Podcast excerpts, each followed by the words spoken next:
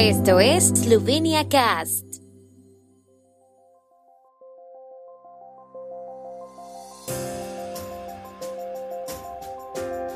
Noticias. Pajor y Poklukar visitan el centro de vacunación del Centro Clínico Universitario de Ljubljana. La Asociación de Diputados 90 conmemoró los 30 años de independencia de Eslovenia. Finaliza el proyecto Centro Digital de Eslovenia, Tecnología para las Personas. Patrimonio cultural inmaterial esloveno vinculado a la Navidad y las fiestas. El presidente de la República, Borut Pajor, y el ministro de Salud, Janis Poklukar, han visitado ayer el centro de vacunación del Centro Clínico Universitario de Ljubljana en el marco de la campaña Días de Vacunación. Expresaron su agradecimiento a todos los participantes en la campaña y reiteraron su llamamiento, especialmente a los que tienen dudas, para que se vacunen. Su deseo es que el nuevo año sea más seguro y saludable.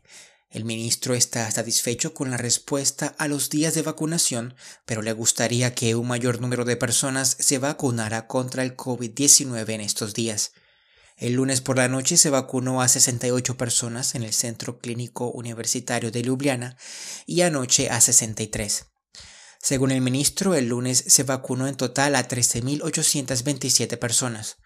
Pajor ha recordado que una parte de la población aún está indecisa y sopesa si vacunarse o no. Algunos tienen más miedo a la vacunación que a la enfermedad del COVID-19. Cualquiera que supere este miedo y se vacune es nuestro héroe, dijo el presidente de la República.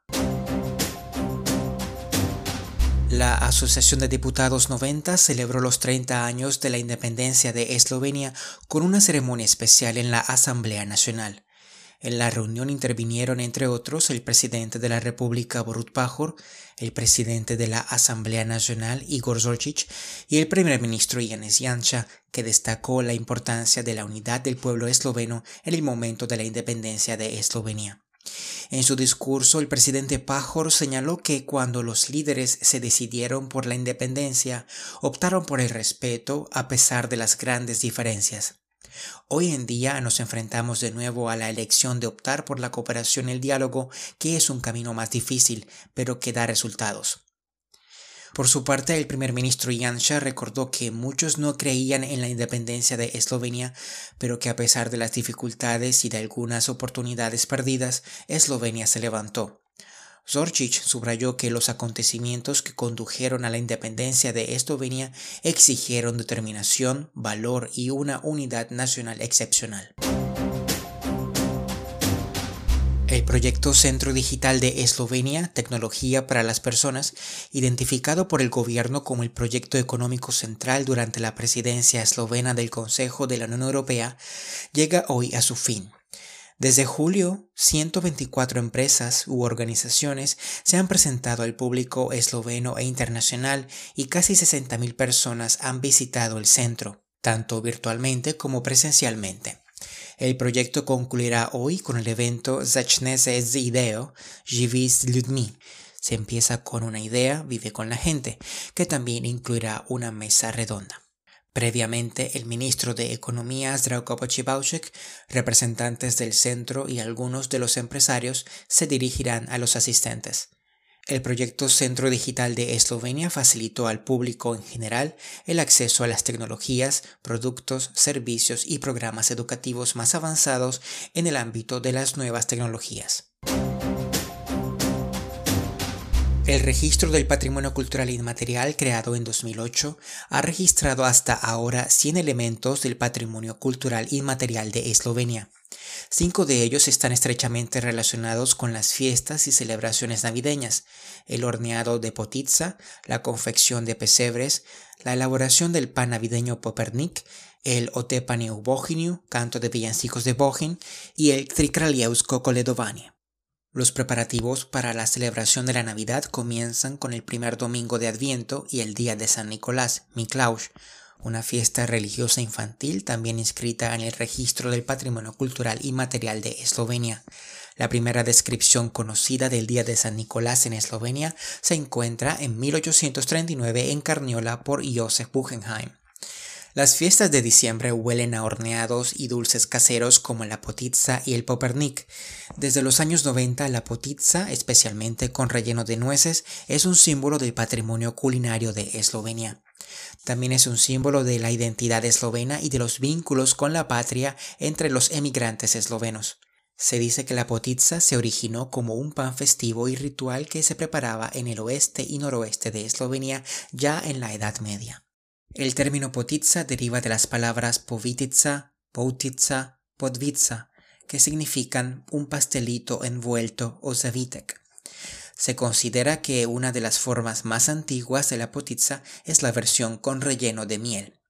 La primera mención del nombre potitza aparece en el Catecismo de 1575 y 1577 de Primoz Trubar, en el Ducado de Carniola en 1689, Janes Vaikar Valvasor menciona las diferencias entre kolach, presnets, postets, pogacha y popernik. La palabra potitza también se menciona en el primer libro de cocina en lengua eslovena de Valentín Vodnik, Kucharske Bukve, en 1799. Además de los dulces, la época prenavideña está marcada por las representaciones de belenes, nacimientos o pesebres o la elaboración y montaje de los mismos. El primer Belén documentado en Eslovenia se instaló en 1641 en la iglesia de Gornji Grad y en 1644 en la iglesia jesuita de Santiago de Ljubljana. En el siglo XVIII fueron famosos los pesebres de armario de las clarisas de Velesovo. De 1782 a 1804, el Papa José II prohibió los belenes en las iglesias, que solo se conservaron en los monasterios. De las iglesias, los belenes se extendieron a las casas de los nobles, en el siglo XVIII a la burguesía y a principios del siglo XIX a los hogares de los campesinos, primero en la región de Gorenska.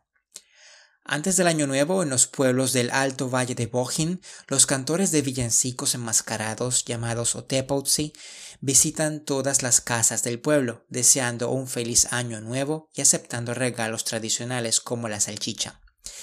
Se dice que las figuras enmascaradas representan a los espíritus de los muertos que regresan a los vivos durante las largas noches posteriores al solsticio de invierno y según la creencia popular representan a una familia que debido a la pobreza piden dinero. Las rondas de disfraces durante el solsticio de invierno también son conocidas en otros lugares de Europa. Los villancicos son citados por Primoz Trubar en 1575 y Janes Baikar Valvasor en 1689. Según Ivan Berholnik, el villancico de los tres reyes era conocido entre los artesanos y carniceros de Ljubljana antes de 1653.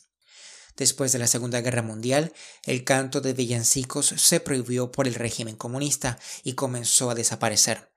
Los villancicos tradicionales con cantos de villancicos y felicitaciones de Año Nuevo empezaron a revivir en los pueblos y las ciudades a finales de los años 80 y con más fuerza en los 90, sobre todo debido a la introducción de la campaña de los tres reyes para recaudar fondos para las misiones.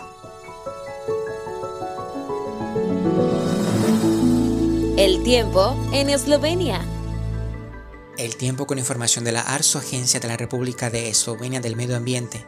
Jornada nublada en Eslovenia, solo se despejará en la región de Primorska, pero parcialmente por la tarde en algunas zonas del país. Las temperaturas máximas diarias serán de menos 2 a 3 grados, alrededor de 8 grados en Gorishka y en la costa adriática.